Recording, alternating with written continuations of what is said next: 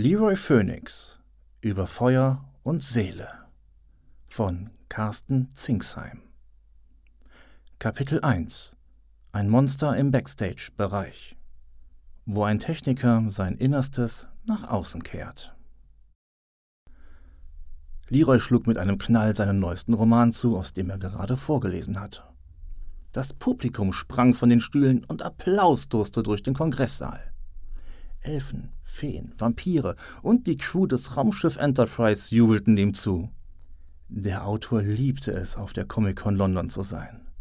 Hier war seine Basis, hier sammelten sich seine Nerds. Die treuesten Fans kamen an die Bühne und winkten mit ihren druckfrischen Exemplaren von Lara Storm, Licht und Schatten. Leroy setzte sich an den Bühnenrand und signierte fleißig sein neuestes Werk. Was kaum jemand wusste, die Abenteuer, die der junge Autor zu Papier brachte, waren näher an der Wahrheit, als seine Fans glaubten. Leroy Phoenix war nämlich nicht nur Fantasy-Autor, sondern auch Luftelementarist, ein Magier der Luft. Eine junge Frau, Ende 20, beobachtete die Szene.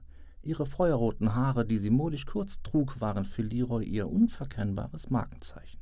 Sie hatte ebenfalls sein Buch in Händen. Aufgeregt winkte er ihr über die Köpfe der Jugendlichen hinweg zu. Während sie sich näherte, bemerkte der Autor, dass ihre Lippen zwei schmale Striche bildeten und ihre Augenbrauen zusammengezogen waren. Phönix, wollen Sie mich verarschen? schrie sie. Leroy Phoenix erstarrte. Er war Anfang dreißig, trug seine dunkelbraunen Haare zu einem Zopf gebunden. Grübchen um die Augen verliehen ihm das sympathische Etwas. Schnell erholte er sich von dem Schrecken. Freunde, ich stelle euch vor, Sergeant Creed von der Metropolitan City Police.